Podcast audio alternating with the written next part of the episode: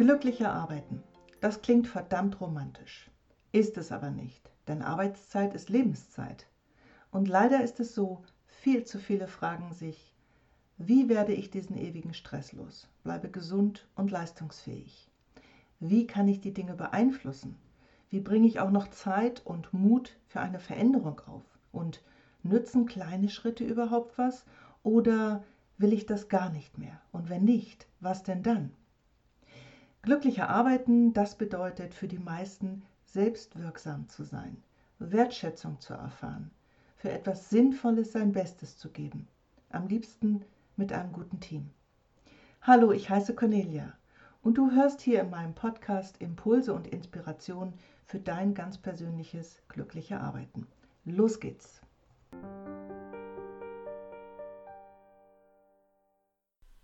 Ich drehe bald durch. Ich habe einfach immer viel zu viele Bälle in der Luft. So sagte neulich mal eine Frau, die auch Mutter und Expertin für Kommunikation ist und äh, die sich in einer Lebensphase befindet, in der dieses Gefühl, dass alles mal zu viel ist, auch eher typisch ist. Es geht um die sogenannte Rush Hour des Lebens und darüber will ich heute mit dir, wenn du möchtest, bei einem virtuellen Kaffee ähm, ja, sinnieren und dir sehr gerne ein paar Impulse mit auf den Weg geben, wie du es womöglich schaffst, öfter mal rechts ranzufahren, statt immer mit Vollgas auf der linken Spur durch deinen Alltag zu hetzen.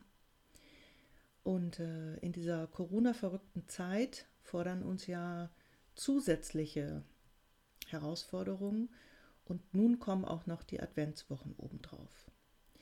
Der Autopilot kann da schon mal ganz schön mächtig werden und ähm, ja, wir bewegen uns durch unseren vollgepackten Alltag wie fremdgesteuert. Unter der Rush-Hour des Lebens wird ja die Lebensphase verstanden, in der wir einfach unsagbar viel an den Hacken haben. Das ist zum Beispiel der Aufbau oder Ausbau der Karriere, vielleicht ein Jobwechsel und Weiterbildung. Und wenn du eine Familie hast, dann ist es die Zeit, in der die Kids noch relativ viel Zeit, Aufmerksamkeit und Betreuung brauchen. Manche ja, ziehen in dieser Lebensphase um oder kaufen oder bauen eine Immobilie. Und wir versuchen es einfach immer wieder täglich Beruf und Privatleben möglichst gut unter einen Hut zu kriegen. Ich sehe es eher so, wir brauchen ganz bewusst verschiedene Hüte. Und bei all dem Trubel merken wir, dass unsere Beziehungen und Freundschaften leider viel zu oft viel zu kurz kommen. Von ausreichender Zeit für Hobbys oder ganz persönliche und herrlich egoistische Interessen mal ganz abgesehen. Denn ja, es ist einfach wahnsinnig viel los. Kennst du bestimmt so oder so ähnlich ähm, ja das, wie wenn du dich fragst, wie kann es eigentlich sein, dass schon wieder zwei Wochen vergangen sind? Gefühlt ist da einfach immer sehr viel müssen und verhältnismäßig wenig wollen. Auch wenn wir uns nun mal für Familie, Karriere und Co entschieden haben. Wir können ja vorher nicht wirklich ahnen, was dann alles auf uns zukommt. Ich finde in dem Zusammenhang dieses Bild ganz gut. In der Lebensphase, in der wir im Aufbau sind, sitzen wir während der Rush Hour in unserem Auto auf einer mehrspurigen Autobahn zum Beispiel. Wir wollen natürlich möglichst unbeschadet und immer gerne schnell ans Ziel kommen. Um uns herum all die anderen Autos, der Job, die Familie, die Freunde, die Verwandtschaft, die Einkäufe, die Steuererklärung, das Wochenendseminar, der Garten, die Sportveranstaltung der Kids, der Renovierungsstau in der Wohnung oder im Haus und dann noch Arztbesuche und so weiter und so fort.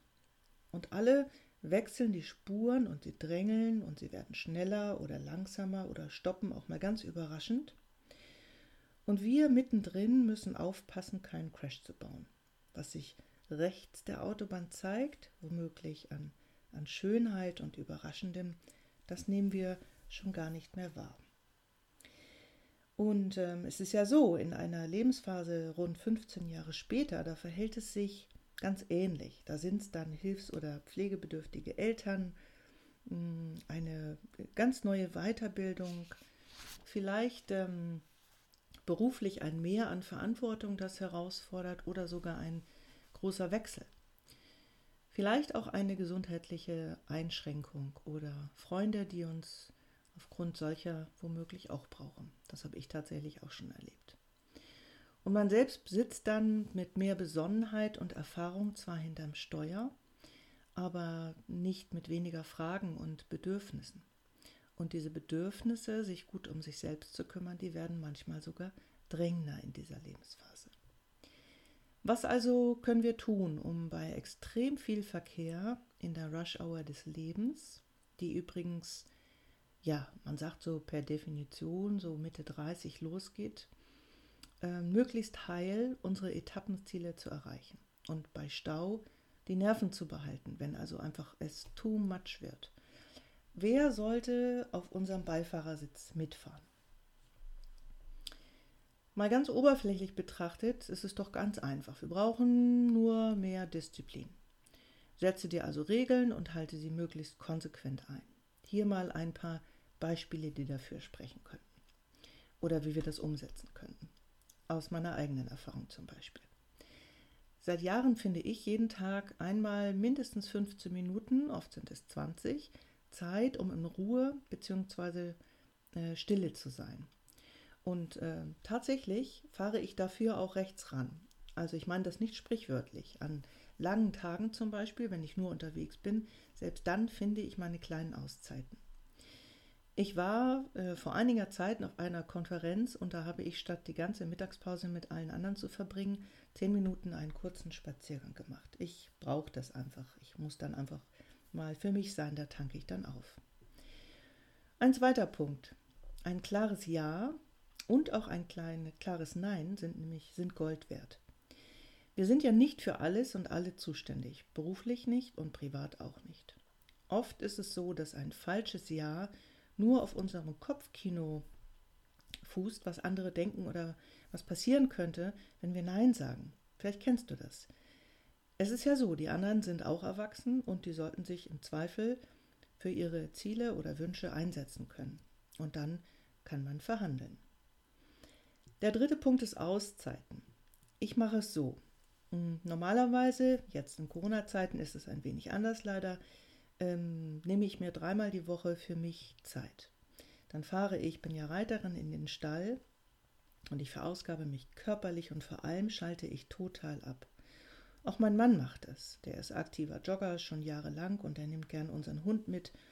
Und übrigens mein frühmorgendliches Gassi-Gehen mit unserer Findehündin Lana heißt sie, ist mein heißgeliebter stiller Tagesbeginn.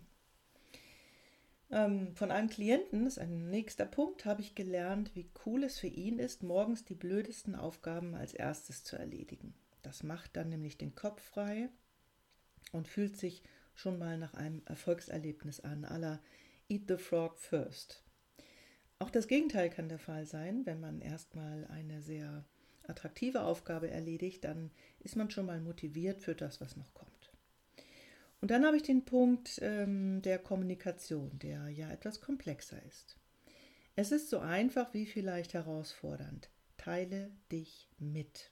Und zwar aufrichtig, ehrlich und mutig. Das ist, wenn wir es genauer betrachten, ja nur fair. Denn nur so zum Beispiel können Kollegen oder Kolleginnen wissen, was du brauchst oder wie es dir geht. Und sie haben dann viel eher zum Beispiel Verständnis dafür, dass du auf deiner wilden Fahrt auf der Autobahn zum Beispiel mal rechts rausfahren musst oder sie begleiten dich womöglich und unterstützen dich ein Stück weit, damit du wieder gut vorankommst. Ähm, ein letzter Punkt noch, was so banal klingt und doch für viele ganz, ganz schwierig ist, das beobachte ich immer wieder, die Dinge öfter mal liegen lassen. Einfach mal Dinge nicht in dem Moment machen, wo man glaubt, es erledigen zu müssen. Man wird nämlich viel seltener in Handschellen abgeführt oder gefeuert oder enterbt oder geschieden, als man glaubt. An der Stelle ist aber auch nochmal äh, wichtig zu sagen, dass wir uns dazu auch erklären sollten. Nun sind meine Tipps für dich vielleicht nicht neu oder nicht alle passend zu dir, fein. Vielleicht versuchst du es immer wieder und äh, fällst dann doch in alte Routinen oder Gewohnheiten zurück. Da kann ich nur sagen, wie sympathisch und menschlich, denn das ist es ja am Ende. Der Rausch dieser wilden Fahrt in dieser Lebensphase ist eben sehr, sehr mächtig. Ich sagte ja, Oberflächlich betrachtet braucht es eben nur, in Anführungsstrichen, die Disziplin, zum Beispiel öfter mal Nein zu sagen oder sich Auszeiten zu nehmen oder was auch immer für dich gut passt. Was hält uns also davon ab, diszipliniert zu sein und immer wieder das Tempo zu drosseln? Schließlich ist es auf Dauer ja anstrengend, ständig im roten Bereich, dieser rote Bereich im Fahrercockpit zu fahren. Es ist nicht nur anstrengend, es dient auch nicht unbedingt immer der Gesundheit. Ja, da ist so ein Autopilot in uns und der ist programmiert von, du hast das Wort schon oft gehört, vermute ich, Glaubenssätzen. Die könnten sein, mach es allen recht oder beeil dich. Sei stark, lautet ein weiterer. Und die kommen eben besonders dann in Fahrt, wenn wir gestresst sind. Dann greift nämlich unser Unterbewusstsein auf diese seit Kindesbein bewährten Strategien zurück die haben ja durchaus ihre Aufgabe. Doch wenn sie, äh, ja, ich nenne es mal kontraproduktiv wirken, dann sollten wir ihnen besser auf die Schliche kommen und schrittweise lernen, ihre sogenannten Erlauber zu trainieren und ihnen entgegenzusetzen. Unser inneres Betriebssystem also mit einem neuen Programm auszutricksen. Zu der Disziplin kommt also auch noch Bewusstheit. Bewusstheit für deine Bedürfnisse für deine Eigenart und deine echten Motive. Bewusst zu sein können wir ganz gut trainieren. Es geht ja einfach nur ums Wahrnehmen. Und in der Achtsamkeitslehre heißt es zudem, das Wahrgenommene nicht zu bewerten. Dafür dürfen wir uns Zeit lassen und langsamer sein. Wahrnehmen, was gerade jetzt in dir passiert und dich ähm, ja wie aus so einer Adlerebene zu beobachten, dieser Adler, der wachsam über dir kreist und dich beobachtet. Alles, was wir dafür brauchen, ist die Entscheidung, uns mal zurückzunehmen und zum Beispiel damit anzufangen, den Tag damit zu beginnen, morgens eine Minute zu atmen, bevor dann der Run losgeht. Das alleine ist vielleicht schon eine Herausforderung und reicht erstmal als Übung, denn wenn du es gewohnt bist, zu funktionieren, schnell zu sein, meistens links außen zu fahren, all diese Bälle in der Luft, ähm, ja, mit ihnen zu jonglieren, dann wird dir dieses Innehalten und das langsamere Tempo ja womöglich komisch vorkommen. Doch nur so kannst du deine Empfindung wirklich wahrnehmen, deinen Herzschlag spüren, deine Kaumuskeln und deine Wachheit und Müdigkeit. Ich habe heute einen Vorschlag für dich. Nimm dir doch in der nächsten Woche abends fünf Minuten Zeit. Du suchst dir also einen ruhigen, ungestörten Raum und kommst dort an. Das ist zum Beispiel ein Bedürfnis, ein Vorhaben, was du, wenn du nicht alleine lebst, ja ganz einfach kommunizieren kannst. Du kennst es ja bestimmt mit der Atmung. Du setzt dich dann einfach gemütlich hin und lässt mal so deine Schultern fang, äh, fallen und stehst bewusst mit den Füßen berührst, bewusst mit deinen Füßen die Erde und dann atmest du einfach fünfmal tief ein und wieder aus. Und das hilft dir, zur Ruhe zu kommen, in das Hier und Jetzt. Und wenn deine Gedanken dann da oben rumtoben, dann macht das gar nichts. Dann hol sie einfach wieder auf deinen Sessel zurück.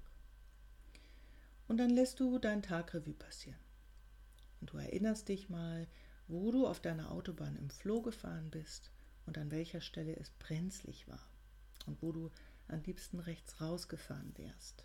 Zum Beispiel Nein gesagt hättest, eine kurze Pause gemacht hättest, in der Mittagspause in Ruhe gegessen, statt schnell noch Einkäufe erledigt hättest. Welche Situation ist eher typisch für dich und kommt immer wieder vor? Und wie hättest du es denn gerne anders und lieber? Und könntest du nicht beim nächsten Mal versuchen, es genauso zu machen, also auf die Bremse zu treten? Ja, das ist eine, eine Idee, die ganz einfach umzusetzen ist und es braucht ja nicht mehr als deine Entscheidung, genau das tun zu wollen. So, jetzt kommen wir zum Ende meiner heutigen Episode. Wenn du mehr dazu wissen möchtest, wie du eben weniger Autopilot und mehr Selbstbestimmtheit in deiner sogenannten Rush Hour des Lebens erreichen kannst, dann ja, dann ruf mich an oder schreibe mir. Für heute sage ich Tschüss wie stets mit Dank an Astrid Lindgren und ihre wunderbaren Worte, die in dem Zusammenhang ganz hervorragend passen und ja so gehen. Und dann muss man ja immer noch Zeit haben, einfach da zu sitzen und vor sich hinzuschauen. Wann, wenn nicht jetzt in dieser Adventszeit, in der wir es doch schaffen wollen, auch gerne mal besinnlich zu sein. Ich wünsche dir eine gute Zeit, gib gut auf dich acht. Ich bedanke mich ganz herzlich für deine Neugierde, dein Hiersein und Zuhören und sage Happy Day, alles Liebe, deine Cornelia.